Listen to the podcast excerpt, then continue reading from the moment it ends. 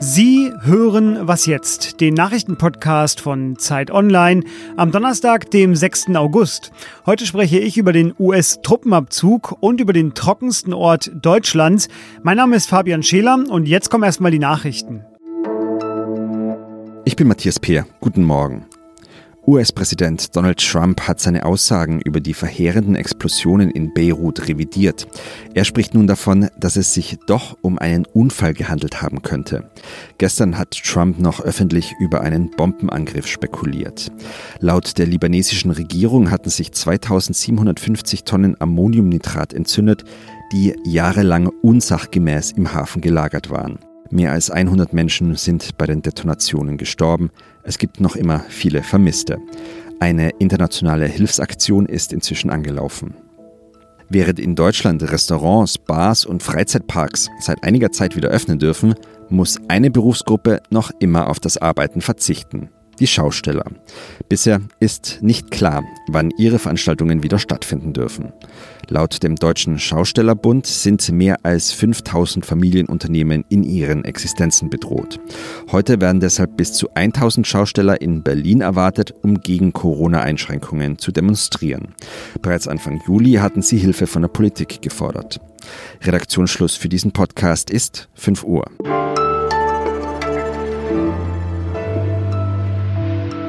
Politiker fast aller Parteien in Deutschland kritisierten die Pläne von Donald Trump, US-Truppen aus Deutschland abzuziehen.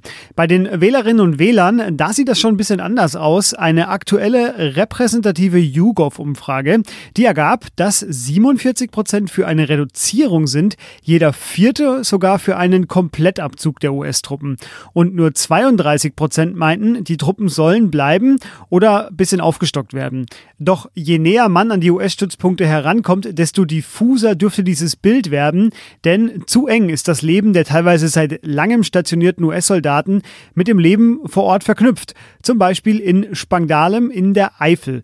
Mehr als 4000 Soldatinnen und Soldaten sind seit 1953 schon dort. Und mein Kollege David Gutensohn aus dem Arbeitsressort, der hat sich in Spangdalem gefragt, was der Ort denn über den Abzug denkt. Hallo David. Hallo. Trauer, Freude, Nervosität, was sagen denn die Einwohner da? Ja, die drei Wörter, die fassen das schon gut zusammen. Also der Bürgermeister zum Beispiel, der ist ziemlich erschüttert über die Abzugspläne. Denn wenn es dazu kommt, werden in der Region sehr viele Menschen ihre Arbeit verlieren. Also sehr viele Deutsche arbeiten auf der Base, aber auch die ganze Region ist so ein bisschen abhängig von der Base. Es gibt American Diners, Autohöfe, Bürgerläden und deshalb sind natürlich viele dort ähm, momentan ein bisschen besorgt und ähm, haben die Befürchtung, dass sie ihre Arbeit verlieren. Da haben jetzt einige die Corona-Zeit gerade überstanden, den Lockdown, den es ja gab, und jetzt kommt die nächste Krise auf sie zu. Du hast aber eingetroffen, der war recht froh über die Ankündigung von Donald Trump. Warum denn? Das ist der Bauer Günther Schneider, der ist schon seit 20 Jahren gegen die Airbase aktiv. Der kämpft also dafür, dass die geschlossen wird.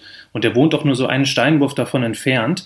Und der sorgt sich eben um diesen massiven Lärm der Kampfjets, die sind nämlich wirklich ziemlich laut und gleichzeitig auch um die Umwelt, da durch die Base Industriechemikalien in die Flüsse und Böden dort gelangen. Dagegen kämpft er an und dass jetzt ein Teil der Soldaten abgezogen wird, das freut ihn auf jeden Fall. Malu Dreyer, die Ministerpräsidentin, hat in dieser Woche schon ein Treffen angesetzt, um über mögliche Hilfen zu beraten mit den Bürgermeistern und Landräten vor Ort. Was kam denn dabei raus? Ja, die Regierung in Rheinland-Pfalz, die will sich auf jeden Fall dafür einsetzen, dass die Base erhalten bleibt und auf jeden Fall nicht ganz geschlossen wird. Ähm, die Ministerpräsidentin hat auch angekündigt, dass sie die Dörfer im Falle eines Abzugs finanziell unterstützen will. Wie genau das geschehen wird, ist noch unklar, aber es ist auf jeden Fall klar, dass es da Strukturhilfen braucht, denn anders kann eine solche Region das auch nicht verkraften, wenn so viele Menschen da auf einmal diesen Ort verlassen. Vielleicht denkt auch ein anderer US-Präsident anders über diesen möglicherweise kommenden Abzug. Vielleicht gibt es ja aber auch keinen anderen US-Präsidenten in den nächsten Jahren. Das wissen wir noch nicht. Vielen Dank dir, David, für diesen Einblick. Dein Text erscheint äh, im Laufe des Donnerstags. Sehr gerne.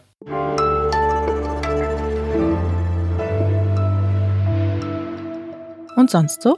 Ja eben, was ist sonst noch so los? Dieses Mal wortwörtlich in dieser Rubrik, inspiriert von einem Twitter-Thread. Hier eine unvollständige, aber klimapolitisch sehr bedenkliche Aufzählung, was derzeit noch so los ist weltweit, ohne dass wir groß Notiz davon nehmen, beziehungsweise ich wusste davon nicht, bis ich mich ein bisschen eingelesen habe. Also, Hitzewellen, die ziehen derzeit durch Nordspanien, Großbritannien, den Südwesten der USA, dort mit bis zu 46 Grad Celsius und ab heute ja auch durch Deutschland, wenn auch nicht ganz so krass heiß.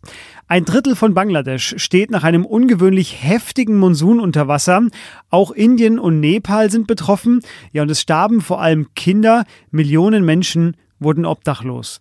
Im Amazonas brennt's wieder. Im Juli wurden alleine in Brasilien 6800 Feuer gezählt und nur am 30. Juli an einem einzigen Tag waren es über 1000 Feuer, weshalb Umweltschützer eine Wiederholung des Rekordmonats August 2019 befürchten. Naja, und eine Pandemie haben wir ja auch noch.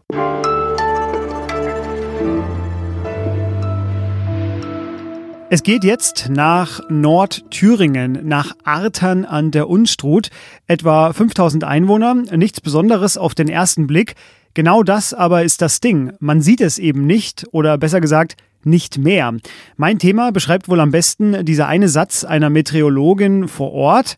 Wenn ein Tropfen fällt, lassen Sie ihn sich einrahmen.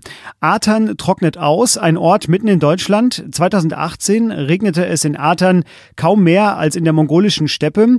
Ja, und was das für diesen Ort bedeutet und welche Folgen das hat, das erklärt mir Henning Susebach, Reporter von der Zeit. Er war vor Ort. Hallo Henning. Ja, hallo. Henning, etwa 2000 Wettermessstationen gibt es in Deutschland. Diejenige mit dem wenigsten registrierten Regen in den vergangenen beiden Jahren, die steht in Atern. Warum genau da? Warum regnet es da so wenig? Ja, das hat ähm, zwei Gründe. Der erste Grund ist sozusagen ein kleingeografischer, nämlich Atern liegt in einer Senke, die, ähm, wenn man es genau betrachtet, umgeben ist äh, von vier Gebirgen oder Höhenzügen, und zwar für jede Windrichtung ein. Das ist im Westen vor allen Dingen, wo der Wind meistens herkommt, der Harz und der Küffhäuser. Und an diesen Höhenzügen ähm, regnen sich die meisten Wolken ab. Das führt dazu, dass äh, es in Atern schon immer wenig geregnet hat. Hinzu kommt, ähm, dass es in den vor allen Dingen in den letzten beiden Sommern sehr, sehr heiß und trocken war in ganz Deutschland. Und das heißt, wenn schon in ganz Deutschland wenig ankommt, kommt in Atern gar nichts mehr an. Und deswegen haben sich mein Kollege Martin Machowetz und ich auf den Weg gemacht, um uns umzuhören, ähm, was das bedeutet für so eine Region, für einen Ort. Und ihr habt festgestellt, Bäume sterben, Flüsse trocknen aus, Ernteeinbrüche nehmen zu, Buschbrände sind häufiger geworden. Das ist noch nicht mal alles. Scheinbar alles aber ist schlimmer geworden. Eine Dürre ist eine schleichende Katastrophe. So beschreibt ihr es in eurem Text. Welche ist denn die für Artan drastischste Folge? Die drastischste Folge für die Menschen vor Ort ist, ähm, dass äh, Trinkwasser immer knapper wird, äh, weil äh, Artan nicht am Leitungsnetz angeschlossen ist, sondern sich aus Brunnen speist. Es wird immer kalkiger und immer nitrathaltiger, weil ja Bauern weiter düngen. Ähm, biologisch ist die drastischste Folge allerdings, dass der Wald stirbt. Und das ist wirklich dramatisch. Ähm, in Deutschland gibt es, das hat mich bei der Recherche überrascht, sehr wenige Baumarten, nur ungefähr 70. Ähm, und diese 70 kommen quasi komplett nicht mit der Hitze von Artern zurecht. Die sterben alle. Die sterben an Hitze, die sterben an Trockenstress, die sterben an äh, Schädlingen. Und ähm, einige Förster versuchen nun verzweifelt dort Versuchswälder aufzubauen mit äh, Baumarten aus äh, Südeuropa, aus der Türkei, aus de, vom Balkan, um zu gucken, dass sie, wie sie sagen, den Boden bedeckt halten können in Zukunft. Äh, sie sind nicht sicher, ob ihnen das gelingt. Ohne jetzt in eine Apokalypse verfallen zu wollen, aber sehen wir denn in Atern den Beginn einer Heißzeit? Kann man das schon so sagen? Ja, darüber habe ich, äh, haben wir mit vielen, vielen Klimaforschern gesprochen und die sagen schon, ähm, es kann zwar sein, dass im Laufe des Klimawandels sich die Niederschlagsmenge in Deutschland insgesamt übers Jahr betrachtet erhöht, das Meer aber im Winter fällt und dass wir häufiger trockene, extreme Wetterereignisse im Sommer haben. Also so wie 2018, 2019. Und wenn das eintritt, dann ist sozusagen in Artern schon die Zukunft. Und das haben uns auch dort äh, einige Experten vor Ort gesagt, dass wir dort im Prinzip die ähm, Dürresommer des Jahres 2050 für ganz Deutschland sehen könnten. Die Wettervorhersage, so heißt das große Dossier in der neuen Zeit, wie immer ab heute digital und auch analog erhältlich. Den Link zur Reportage, den finden Sie in den Show Notes. Ich habe gesprochen mit Henning Susebach, einem der beiden Autoren des Textes. Vielen Dank dir. Ich danke auch. Tschüss. Und das war die Morgensendung von Was jetzt? Heute sehr klimatisch geprägt als Einstimmung für die nächsten Tage.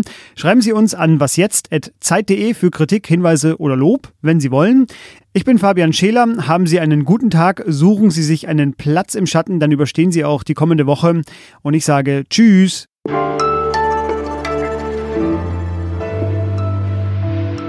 Schöne Szene auch im Text, äh, ein Kaktus, der Sonnenbrand hat. Wie sieht der denn aus? Ja, das habe ich nur erzählt bekommen. So steht es auch drin, dass sie das sagt. Ähm, das war mir auch neu, dass äh, Kakteen Sonnenbrand bekommen können äh, und dass das jetzt mittlerweile sogar schon in Thüringen der Fall ist. Die Dame, die da Kakteen züchtet, beschirmt die mittlerweile.